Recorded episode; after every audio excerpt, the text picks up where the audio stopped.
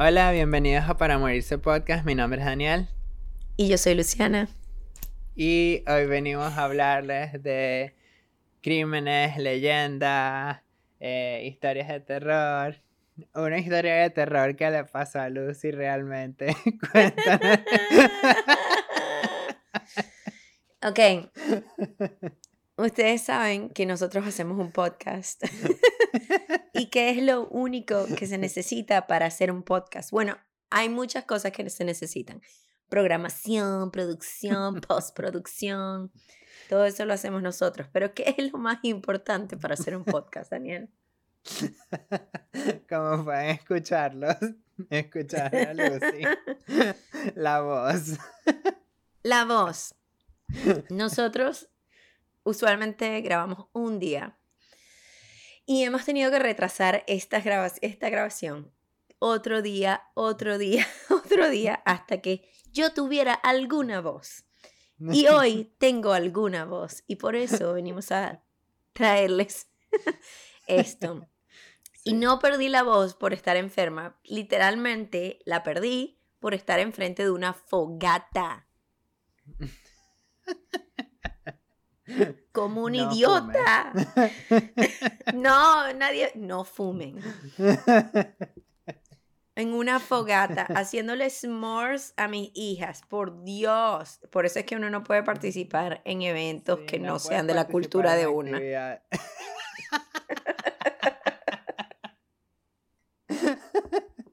Exacto. No exploren el mundo, no conozcan otras culturas. No coman s'mores. Porque después quedan como Lucy. Sí. Sí, no, y casi tuve que cancelar, o sea, tuve que cancelar reuniones de Zoom que tenía que estar. tuve, ah, horrible, horrible, tuve que tomar mucha medicina porque tenía una reunión importante que casi le tuve que mover, pero no. No, la pasé, todo estuvo bien. Sí, sí, no, bueno. Es un, fue un obstáculo, pero aquí estamos. Eh, pero ya saben, eh, si escuchan a Lucy diferente, es, por, es, por, es porque está en modo de recuperación. y porque no podemos retrasar este, o sea, esta grabación un día más o vamos a perderla la semana, exacto. Sí, sí, exacto. Pero bueno, eh, realmente aparte de, de, los obstáculos de Lucy, no ha pasado ningún evento importante del que hablar o algo, hay algo más que comentar. No, no hay nada, o sea, esa es literalmente todos los obstáculos. Todos los obstáculos en uno. y de nuevo, nosotros hacemos todo esto por la pasión de conversar por el fan, acerca de... Por el fan de club. por el fan de club que nos quiere tanto. Saludos, ah. Adriana. Eh, y, y entonces, bueno, nadie nos paga por hacer esto, nos encanta. Sí, exacto. Es nuestro compromiso y es siempre difícil, no queremos fallarle a nadie, ¿me entiendes? Entonces, bueno, X. Para seguir todas las semanas. A mí una vez se me fue la voz, pero fue también en un momento así como que el peor momento en el que podía pasar, que tenía que hacer una presentación eh, porque estaba en un, grupo, en un grupo de la universidad estaba a cargo del grupo y tenía que hacer una presentación de orientación para la gente que se unía al grupo. Y se me fue la voz completamente, o sea, no tenía nada de voz, cero. No salía ningún sonido de mi garganta. ¿Y cómo em, hiciste? Alguien más tuvo que hacer la presentación, yo nada más me paré ahí. Ay, no, qué horrible. Pero fue horrible, horrible, horrible, horrible. O sea, era así como que, no. Si yo no tuviera el podcast o nada que hacer esta semana, yo hubiese estado como que. sí, por eso te digo, es como que la cosa pasa siempre en, las peor, en los peores momentos, ¿sabes? Como que cuando tienes. Cuando lo necesitas. Exacto. Como. Como. La segura. Como la princesa Ariel. Ella necesitaba su voz. Exacto. Pero lo dejó todo por un hombre. Sí, el mensaje de la película no el es mensaje de la película, exacto. Pero siempre sigue siendo mi favorita. Sí, esa es mi favorita también. ¿Tú sabes qué es lo peor? ¿Te imaginas que nos lleguen comentarios tipos como que, ¿sabes qué? Me gusta tu voz así, un poco más profunda. Bueno, lo Mm. siento. Regresaré a mi nasalidad. Normal. La de próxima siempre, semana. La próxima semana. Este Sí. debe haber sido el episodio de Halloween. Sí, porque doy espanto. Eh, bueno, pero para que descanse la, la, la voz, hoy me toca empezar a, empezar a mí con una historia. eh, y les traigo la leyenda, misterio eh, de este episodio. El día de hoy les traigo uno de los, uno de los misterios más antiguos de Estados Unidos.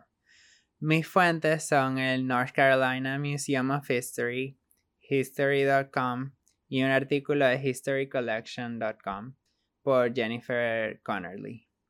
Esta es la historia de la colonia perdida de Roanoke. Uh. Ok, yo nunca vi la temporada de American Horror Story dedicada a esta colonia, pero lo único que sé es que, bueno, tú Pero dirás. eso está en Superna- sale en, Super- en Supernatural también, pero tampoco sé si llegaste a ese episodio. Sí, yo creo que sí lo vi. Esa creo que esa fue la primera vez que Sí, escuché la colonia. Tampoco me acuerdo qué pasó en el episodio. Sí, yo no me acuerdo tanto del episodio, pero me acuerdo de una parte que es real. Real entre comillas, pero bueno. eh, Ok. los orígenes de este misterio se remontan a agosto de 1587, o sea, ayer. Cuando, ok. cuando un grupo de unos 115 colonos, no sabía que la palabra colonos existía, pero es real. Y Los significa... colonos. o Los sea, miren, colonos. yo sé español, yo siempre, español, siempre, eh, hablé español toda mi vida, sé español, y nunca había escuchado la palabra colonos, porque no sé si alguna persona que nos esté escuchando haya escuchado la palabra colonos o piense que nosotros somos bobos. Pero busqué en Google. ya va, te voy a decir la definición exacta de colonos. Porque siempre se escucha es el activo, los colonizadores, los que vinieron a colonizar y las colonias. Sí, exacto, pero colonos es... Las colonies. ¿Qué? Las colonies, tú sabes, eh, the colonies of this. Ajá, sí, sí. Los colonos eh, son los habitantes de una colonia que no son nativos del lugar o descienden por línea directa de no nativos. O sea, la gente, o sea, colonizadores, Sí. pero colonos suena como que, no sé, Como que viven ahí, pero no Exacto. participaron en el acto de colonizar. en el acto de colonizar, exacto. O sea, ellos fueron la segunda ola, los arrimados. que llegaron, los arrimados, los que llegaron después. Exacto. Bueno, 115 colonos ingleses llegaron a la isla de Roanoke frente a la costa de lo que hoy es Carolina del Norte. Ese mismo año se decidió, se decidió que John White, gobernador de la nueva colonia, navegaría de regreso a Inglaterra para reunir una nueva carga de suministros para la colonia. Pero justo cuando llegó a Inglaterra, estalló una gran guerra naval entre Inglaterra y España, y la reina Isabel I eh, necesitaba todos los barcos disponibles para enfrentarse a la poderosa A la- armada A española. la, poderosa, a la poderosa Armada Española, ¿viste? Yo sé de historia. Sí, sí, muy famoso, la reina Elizabeth ganó. Ujú. Entonces, pero por esta razón, eh, White no pudo regresar a la colonia hasta agosto de 1590. O sea, Eh, como pasaron dos tres años. años. Tres años después, ajá. ok. Y él había dejado a su esposa, hija y su nieta pequeña, eh, Virginia Dios. Dare. Como eh, para matarlo, ¿no? Exacto. Se fue. Se se fue, no escribe. Y no Sí. regresó. y que fue una guerra y no ha regresado Sí. todavía. Ya la niña no no- usa pañales. Exacto. Virginia, pero esta niña es la primera inglesa nacida en América. Según mi investigación. eh, y las Mm. páginas que les mencioné. Eh, y eh, como te dije, se mantuvo alejado durante tres años.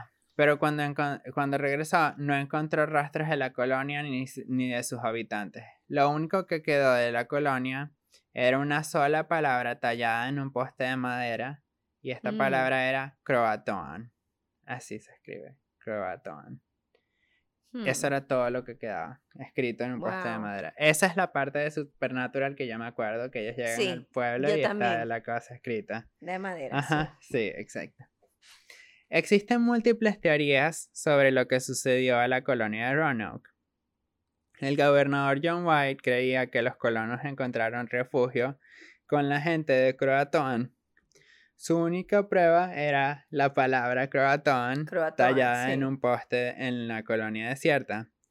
Las tormentas arruinaron el viaje de socorro de White, o sea, el rescate de White en 1590 en búsqueda de, de estas colonias. Eh, siete hombres se ahogaron mientras intentaba llegar a Croatoan. Luego, Wow. las fuertes tormentas obligaron al resto de la tripulación a buscar eh, mares más seguros y incapaz de interesar a patrocinadores para pagar otro intento de rescate, White abandonó la búsqueda porque ya no, no tenía más recursos para seguir buscando. Em, ningún historiador o arqueólogo ha encontrado evidencia que pruebe o refute la teoría de John White. Esta teoría era la de él nada más, o sea que ellos se unieron a otra colonia que eran los Croatoan.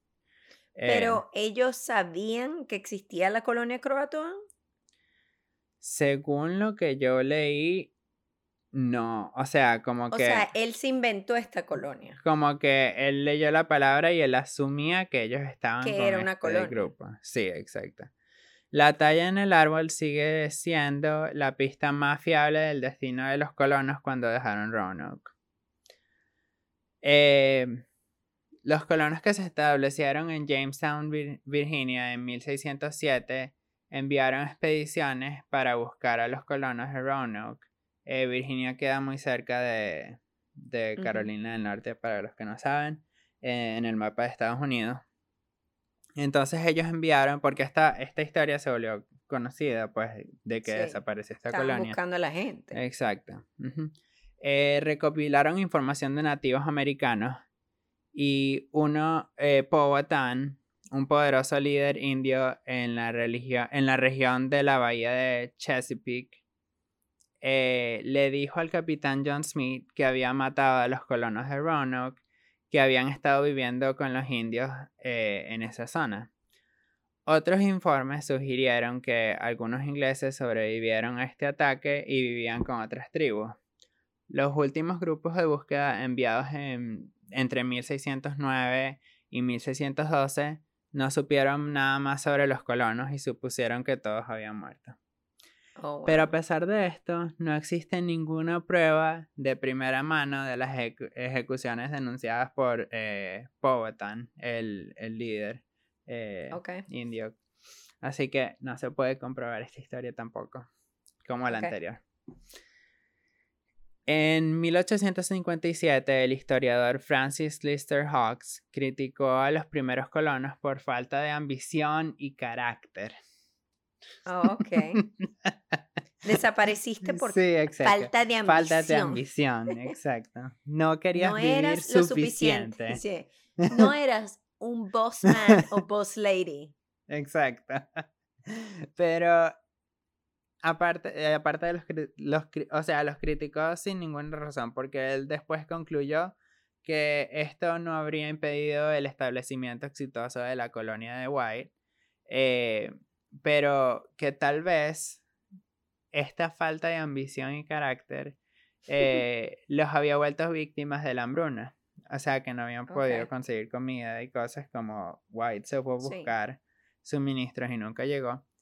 Pero historiadores posteriores eh, han señalado que a finales del siglo XVI la isla de Roanoke tenía una abundancia de caza silvestre, plantas comestibles y mariscos.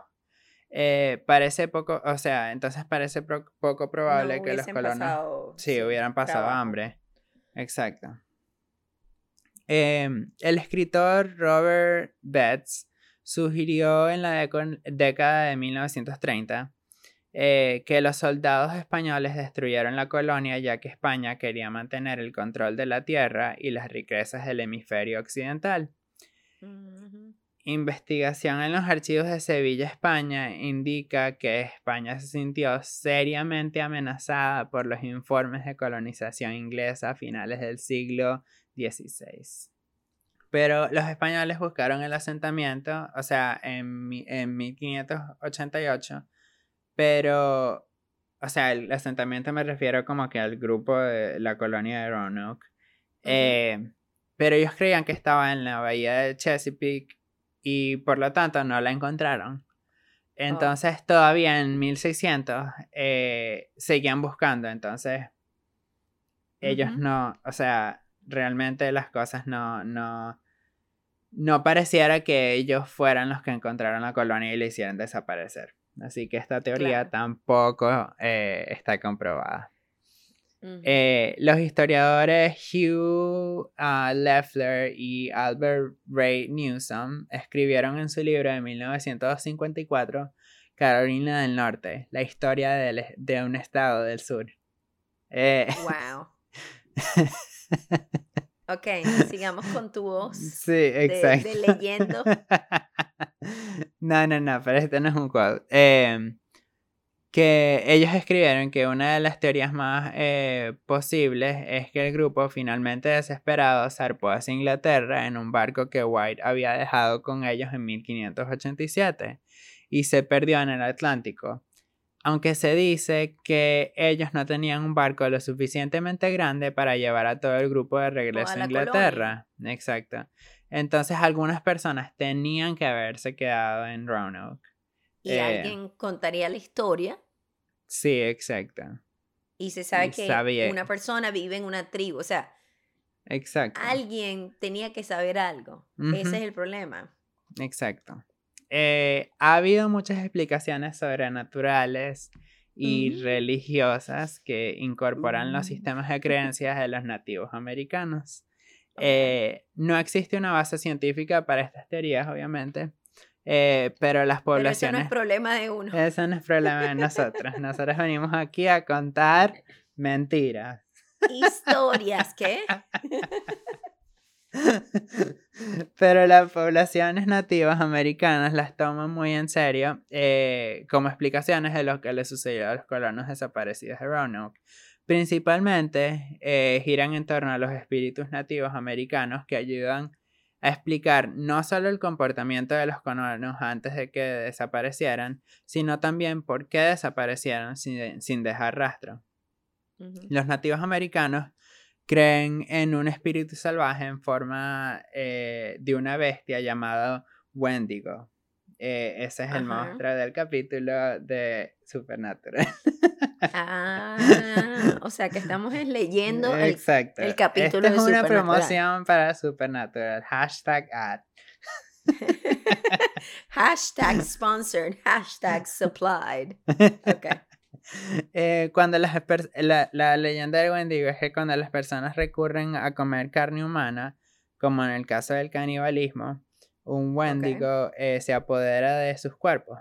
Si la gente de Roanoke recurrió al canibalismo porque no tenían recursos, entonces, según esta creencia, todavía están vivos, deambulando por los bosques de Carolina del Norte en forma oh, de Wendigos. El sistema de creencias de Croatoan incluye un espíritu eh, en la isla que tenía el poder de absorber a los humanos en el ambiente. Si el espíritu se ofendía o enojaba, convertiría a las personas en árboles, animales, piedras o cualquier otra parte de la tierra. Si los colonos estaban... ¿ah? Eso se llama reciclaje. si los colonos estaban explotando los recursos o abusando de la tierra, podría haber enfurecido al espíritu. Esto significa que la gente de Roanoke no desapareció en absoluto, simplemente fueron absorbidos por la tierra. Eso fue todo. Exacto, eso fue lo que le eso fue lo que le pasó al árbol de Pocahontas. Eh, oh, el árbol de Pocahontas. Ah, em, corrigiendo algo que dije antes, yo no sé si en ese momento John White sabía que existían los croatoan o no, pero sí era otra colonia que existía.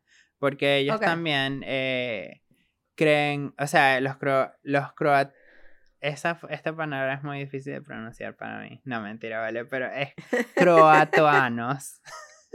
Los croatoanos. También creen en un demonio reptil de los bosques, un espíritu maligno que podía adherirse a las personas.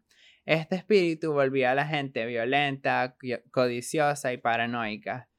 Los croatuanos eh, creían que el espíritu reptil había poseído a los colonos una vez que comenzaron a enfrentarse entre sí después de que White se fue a Inglaterra para recuperar más suministros. Pero realmente nadie sabe todo si es culpa de White. Exacto, todo es culpa de White. Em, otra teoría es la historia de los Dare Stones o las piedras de Dare. De 1937 a 1940 se descubrieron una serie de piedras que supuestamente cuentan la historia de lo que le sucedió a los colonos de Roanoke. Se llaman las piedras de Dare porque aparentemente fueron escritas en su mayoría por la hija de John White, Eleanor Dare. Eh, la mayoría de los historiadores consideran que las piedras de Dare son un engaño, aunque muchos historiadores creen que la primera piedra es auténtica. En 1937, un turista encontró una piedra con inscripciones y la llevó a la Universidad de Emory para que la examinaran en búsqueda, en búsqueda de su o sea, a ver si era auténtico o no. El doctor Haywood Pierce, profesor de historia estadounidense, eh, no afirmó que la piedra fuera auténtica, pero no contradecía lo que se sabía en ese momento, y eso era que la inscripción concordaba con la redacción de la época y los colonos habrían tenido herramientas para tallar ese mensaje. Las inscripciones en la piedra decían que el esposo y la hija de Eleanor estaban muertos y le pedían a quien encontrara la piedra que se lo dijeran a su padre. Supuestamente, la inscripción decía, Ananias, Dare y Virginia se fueron al cielo, 1591.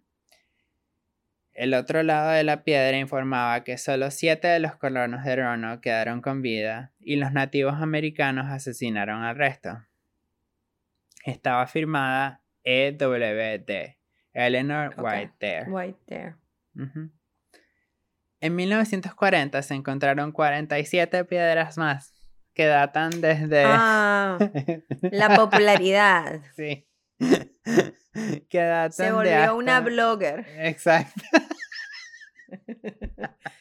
una piedra blogger. sí, el origen de los blogs. Eh, que datan desde 1599. Una piedra que data desde de 1592.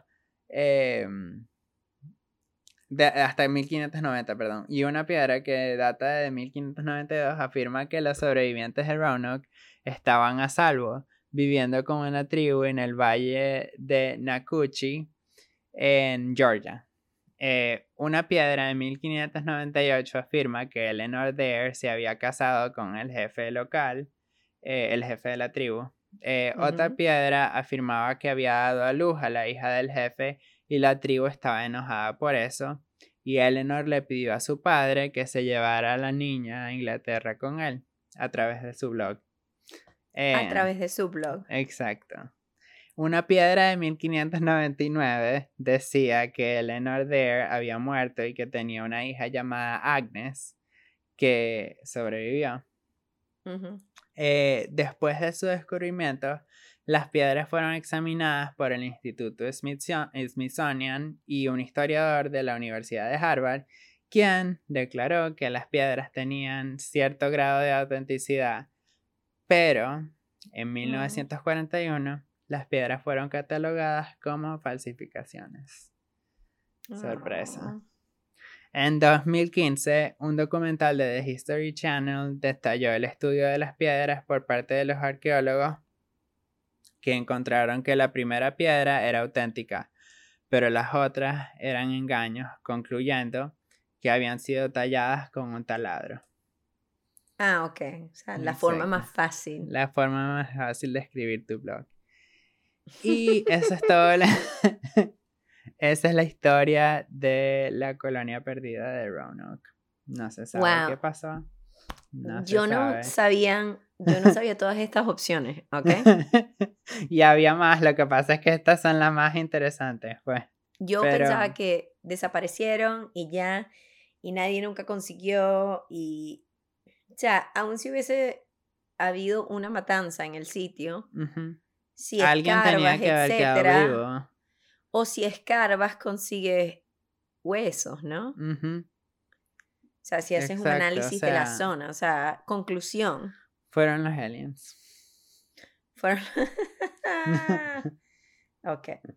Yo nunca voto por los aliens. Yo nunca voto por eso. De nuevo, tú sabes lo que yo pienso. Sí. bueno, pero ¿quién sabe? ¿Cuál es la explicación? A ellos no les interesa, no les interesa venir acá. Pero eh, la explicación es que no sé, o sea, desaparecieron y... O se mudaron de una forma muy callada. Exacto. Decidieron irse, se cansaron de esperar. Se cansaron de esperar y fueron a buscar pañales. Un nuevo día. Un nuevo día. Ok. okay. Excelente historia. Gracias. Ok, es tu turno. Ah, ok, esto va a ser muy difícil para mí porque siento que, o sea, suena mejor que ayer, amigos. Sí. Pero tengan paciencia conmigo. Les prometo que la próxima semana sonaré mucho mejor. Ok. Y estábamos hablando de mentiras y yo, de verdad, yo quisiera que esta historia fuera mentira. Ok. Tú me advertiste que esta historia iba a ser horrible, por eso no decidí hacer una leyenda que no fuera horrible. Sí. Para tener un poco de balance. Esta historia, o sea, les voy a advertir, si piensan que mi voz es horrible hoy, o sea, esta historia es aún peor. No. los culpo si se quieren saltar de lleno y acabar con, tú sabes, con esta historia de la colonia tan linda, tan hermosa. Eh, y, pero hay que contarla. ¿Y por qué hay que contarla? Porque, bueno, hay que siempre compartir todas las historias de todas las diferentes cosas que pasaron y quizás ayudando a saber estas historias, uno no sé, protege más. En fin, mis fuentes son un artículo en El Universal de México que no conseguí el nombre del autor, pero citaba eh, artículos de La Nación en Argentina. Y un artículo de infobae.com por Yalile Loaiza. Ok. Y esta historia se llama El monstruo de los Andes. Hoy les voy a contar una de las historias más horribles de un ser despreciable como de los que hemos hablado en este podcast. Pero bueno, uno de ellos al menos. Hoy les hablaré acerca del monstruo de los Andes, Pedro Alonso López. López nace un 8 de octubre de 1948 en Espinal, en Colombia, a más de 100 kilómetros de la capital, Bogotá. No que yo sepa nada de la geografía de Colombia, pero tú sabes, lo pongo ahí como para que la gente lo sepa, ¿me entiendes? ¿Sabes dónde queda esto? No sé. Era el séptimo de tres hermanos hijos todos de la misma madre, quien ejercía como trabajadora sexual desde su casa, donde vivía con todos sus hijos, quienes desafortunadamente estaban expuestos a toda la situación, ¿no? No era que podía separar su trabajo de su hogar. López no tenía figura paterna, pues su padre falleció seis meses antes de él nacer. Pedro López fue encontrado por su madre abusando de su hermana menor. Qué horrible. A, eso, a los nueve años, sí. Y la mamá le quema la planta de los pies con una vela y lo bota de su casa. Desde ese entonces, o sea, desde ese incidente, él vive en las calles donde también se convierte en una víctima de abuso.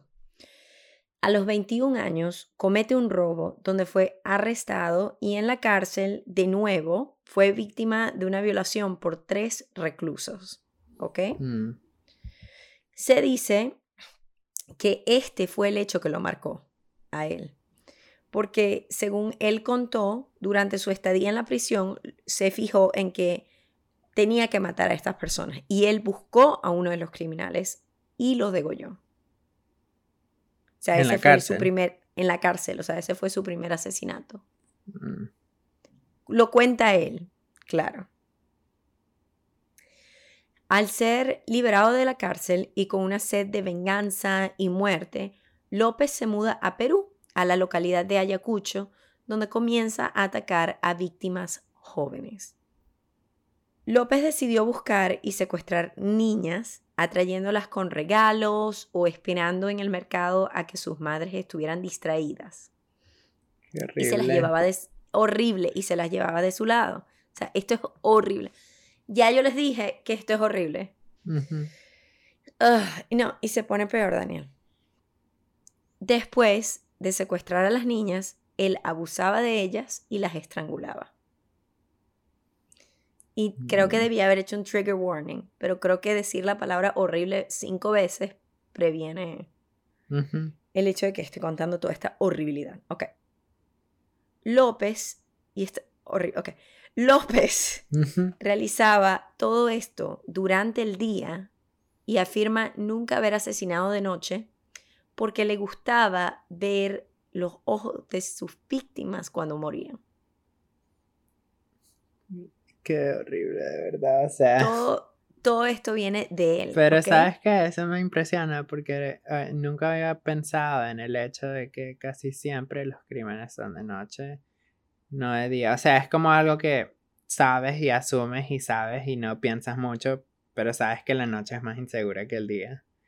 Y, eh. y lo hace a él más horrible Sí, porque, porque lo está haciendo de día. Exacto, sí, exacto. O sea, en un sitio, en el Es como supermercado. otro nivel de... Sí. Sí, o sea, de horribilidad. Ugh, ugh. Y después, en Perú, López enterraba a sus víctimas en lugares de poca profundidad. Ok. O sea, él se llevaba los cuerpos y los enterraba.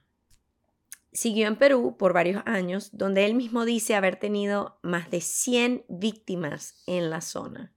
No. Todo hasta que un día un grupo de vecinos de Ayacucho sospecharon de él y lo encontraron en el momento que se llevaba a una niña de 10 años.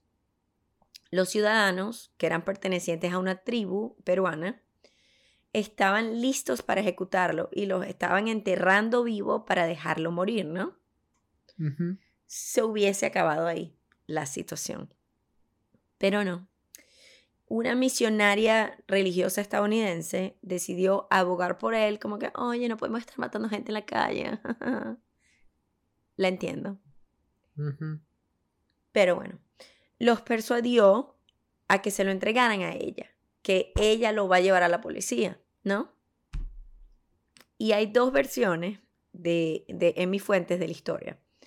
Una dice que ella nunca lo entregó y la otra dice que la policía lo soltó al muy poco tiempo, Mm. ¿ok? Porque al final lo consiguieron como con intento de secuestro, ¿no?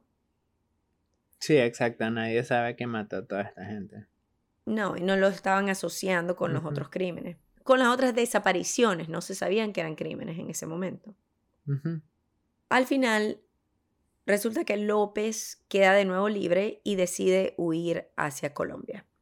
Después de un tiempo en Colombia, decide ir a vivir a Ecuador. Y en este tiempo de 1978 a 1980 hubo un aumento en las desapariciones de niñas en esos países. ¿Ok? ¿Coincidencia? La verdad, no. La policía creía que era como un aumento de la trata de personas o que muchas de las niñas estaban huyendo de su familia por situaciones familiares. O sea, no asociaron que podía ser una persona. Obviamente porque son casos diferentes, no, no se siente relación. Sin embargo, en 1980, un río en Ambato, Ecuador, se desborda tras una inundación. Mientras la policía se encuentra como buscando las víctimas de esta inundación, comienzan a aparecer cadáveres y aparecen cadáveres de cuatro niñas que tenían desaparecidas de la zona. La policía en ese momento se da cuenta que tienen un asesino en la zona y tres días después, tras ponerse alerta, vieron a López intentando llevarse a una niña de 12 años en el mercado local. Mm. El criminal fue arrestado y fue rápidamente asociado con los cadáveres descubiertos en el río, ¿no? Claro. Al ser arrestado, el monstruo de los Andes decide confesar sus crímenes, porque ya que más, ¿no?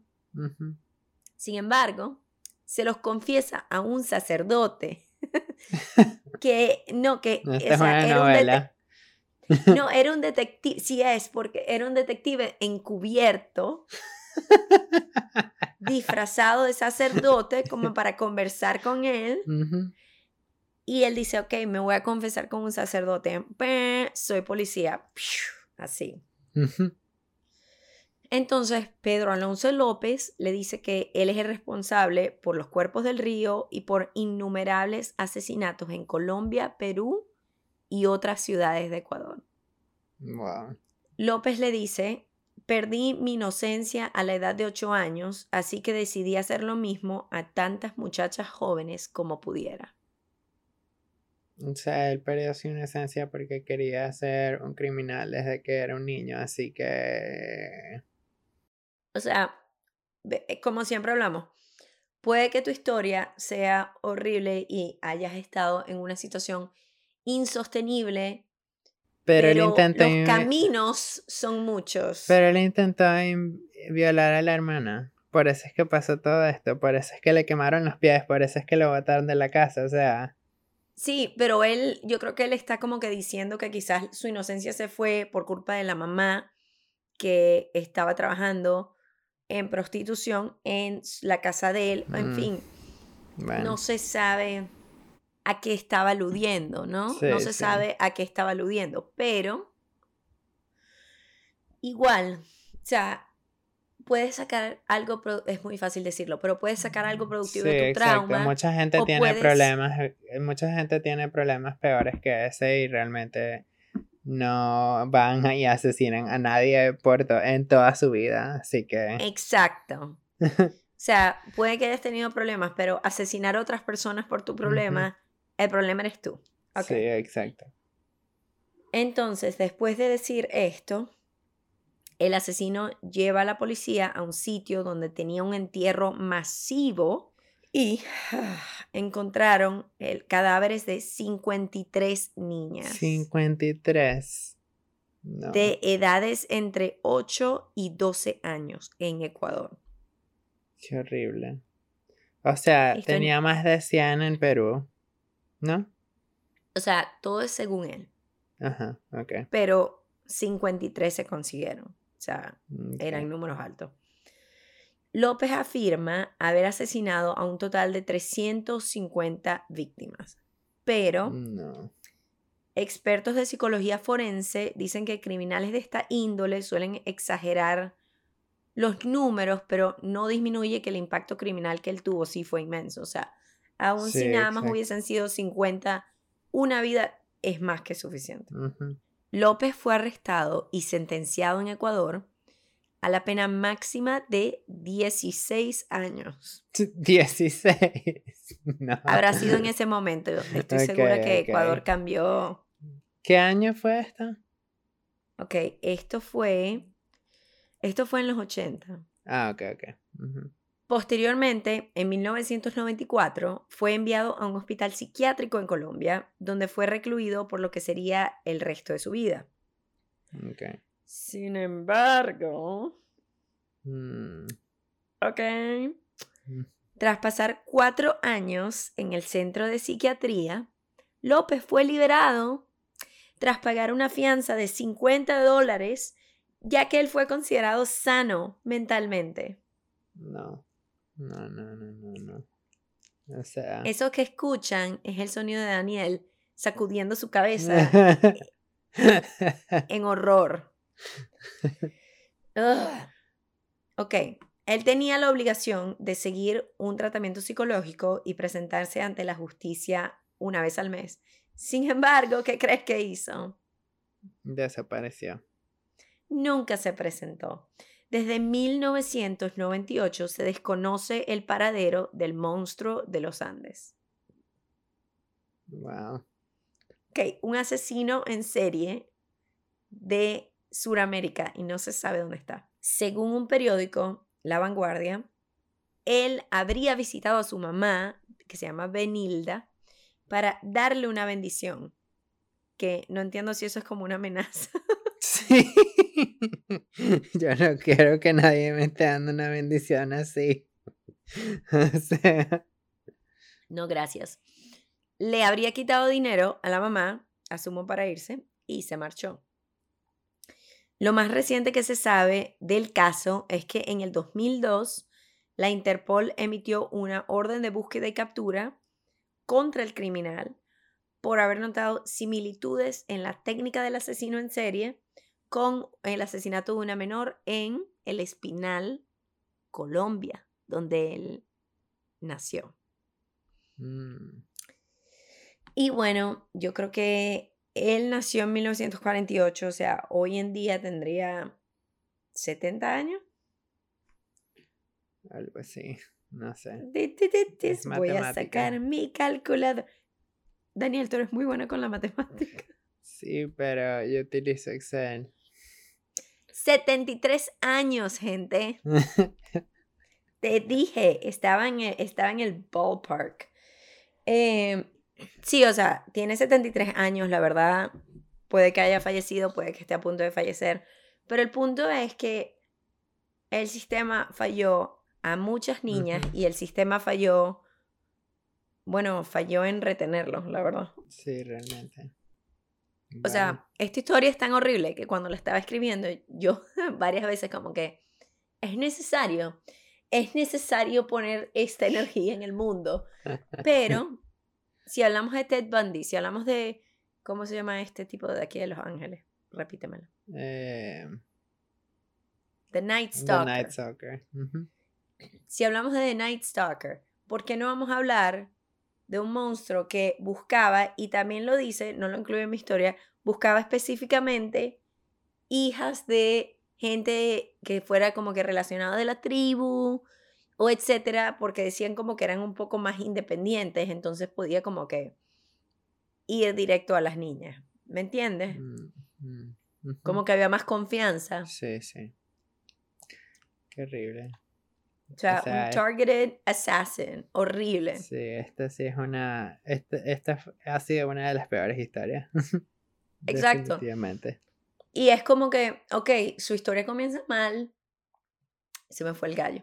Su historia comienza mal y hay, o sea, podrías tener empatía por lo que pasó cuando era pequeño. Sin embargo, todas sus acciones, desde pequeño hasta en adelante, hace que no tengas ningún tipo de como que, ay, bueno, algo malo le pasó, como que no me importa que algo malo te pasó. Sí, exacto. Es como que no, no hay nada que justifique ninguna de esas acciones, así que Nunca, nunca. ¿qué importa lo que le pasó? No importa, ya es irrelevante, porque le arruinó la vida a mucha más gente. Eh, Eh, o sea, es uno de los pocos asesinos que yo digo que el, el sobrenombre, entre comillas, que le dieron, de verdad que cuadra, porque él fue un monstruo. Y ojalá que algún día lo consigan, no sé, que digan como que murió hace cinco años y lo consiguieron, pero qué falla del sistema que ese señor haya salido. Sí, no, de verdad, o sea, tenían un trabajo y fallaron. Un trabajo. Ay, pero No. bueno. Y tengo preparadas otras historias para el futuro. Ujú. en las próximas semanas. Y te aviso que pasan los sistemas no los sistemas no funcionan, o sea, sí funcionan, pero en muchos casos falla el sistema Sí. y uno dice, ¿cómo es posible que asesinos de alto Sí, perfil salieran libres. Estén libres hoy en día. En fin, discusiones para el futuro. sí, no, de verdad, o sea, es increíble en algunos casos cómo fallan, pero bueno, ya lo discutiremos poco a poco cada semana, como dice. en tus casos sorpresa. Mis casos sorpresas. Bueno, ah, quiero decirles a todos muchas gracias por aguantar mi voz esta semana. no, gracias a ti por contar la historia, estuvo muy buena. O sea, interesante, pero muy horrible. Horrible, pero interesante. Sabes que esta, como ya dije, no tenía voz en los últimos días. Esta es la mejor que mi voz ha sonado. y a tiempo para sacar el episodio. Eh, y estaba hablando con gente aquí atrás en mi casa que estaban haciendo un trabajo de tala. Y la única forma de que yo sacara voz era que sonara como un acento, no sé cómo, pero un acento mexicano. O sea, era la forma de extender mis vocales. Yo como que, ¿será que puede, o sea, y este no es un acento mexicano, ¿será que puede eh, cortar este árbol un poco más? O sea, extendiendo las vocales para que no sonara, ¿será que puede? En, fin, ¿por qué tuve que contar eso? No sé, tengo mucho medicamento encima. Mucho antialérgico. No, no, no, no. no. es para llegar a todos los países. Ah, pero bueno, ¿qué aprendimos hoy en mi historia? Eh, Yo sé que si te vas a mover de un sitio, deberías ser súper específico. Acerca de tus acciones para que no seas un misterio cuando en realidad te mudaste como a 20 kilómetros. Exacto. Y eh, tengo un tip, tengo un tip, Daniel. Mm, ¿Cuál es el tip? recientemente lo leí.